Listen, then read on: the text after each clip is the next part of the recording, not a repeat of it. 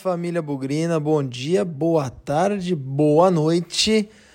Carnaval tá quase aí e o fim do Paulistão também, né? Tá quase aí.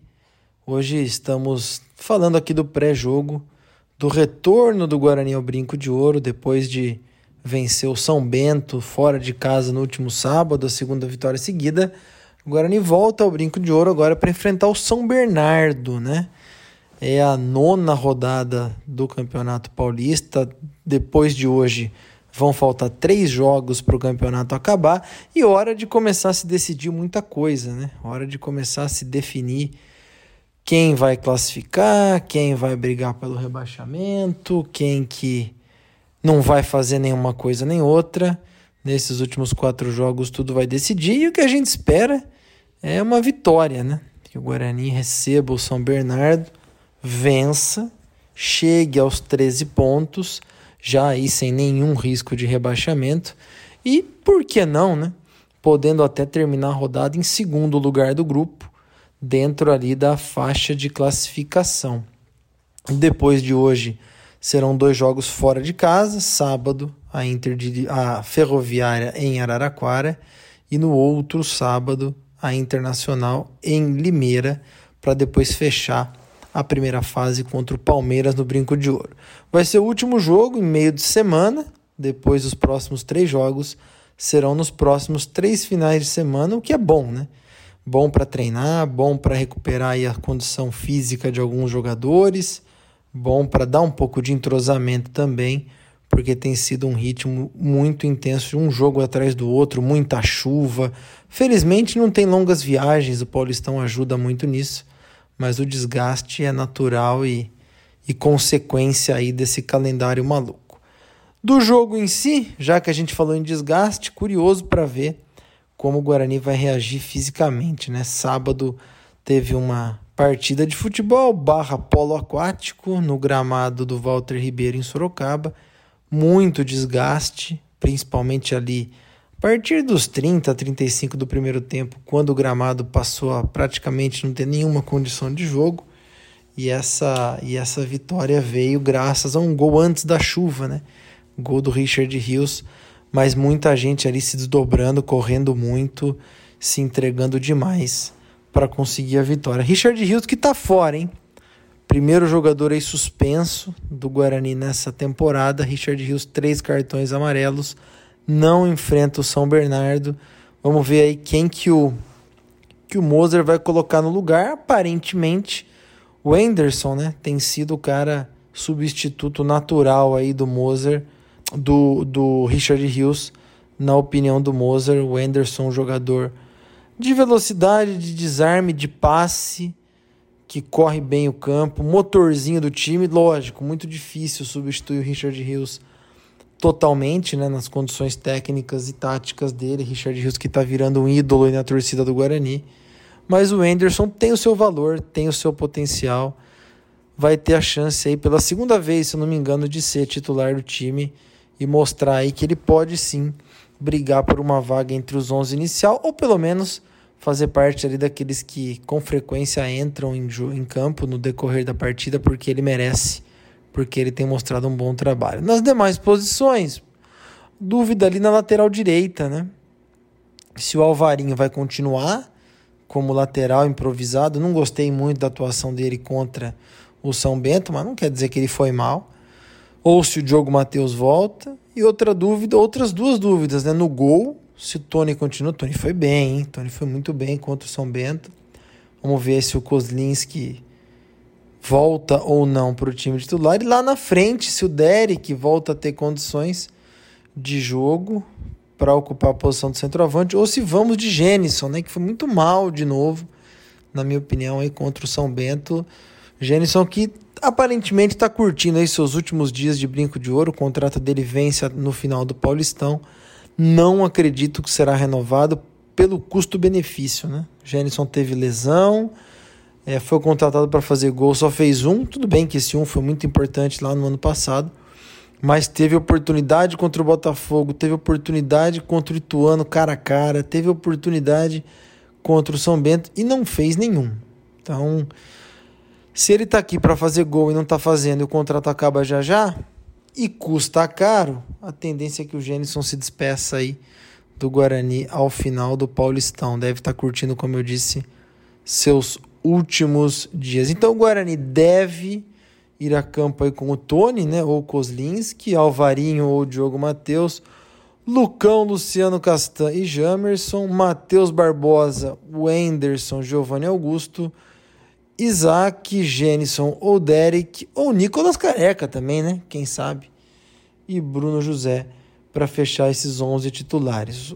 O São Bernardo deveria ter jogado no meio de semana contra o Ituano em Itu. E a partida, no meio de semana não, no final de semana, no domingo. Mas a partida não aconteceu em virtude de fortes chuvas, né?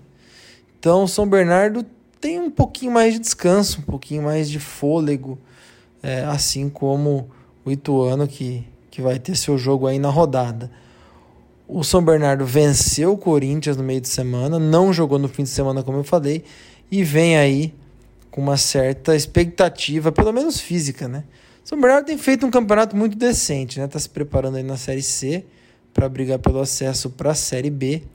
É um time aí que tem como proprietário Roberto Graziano, que a gente conhece muito bem e que está aí tentando fazer o melhor paulistão possível. É, já não é o primeiro ano né, que está na, na, elite do futebol paulista. Ano passado jogou com o Guarani lá em São Bernardo, 0 a 0 Na última rodada ali do, do Campeonato Paulista. O resultado até garantiu o Guarani nas quartas de final para aquele jogo contra o Corinthians, que acabou 1 a 1 o Guarani perdendo os pênaltis.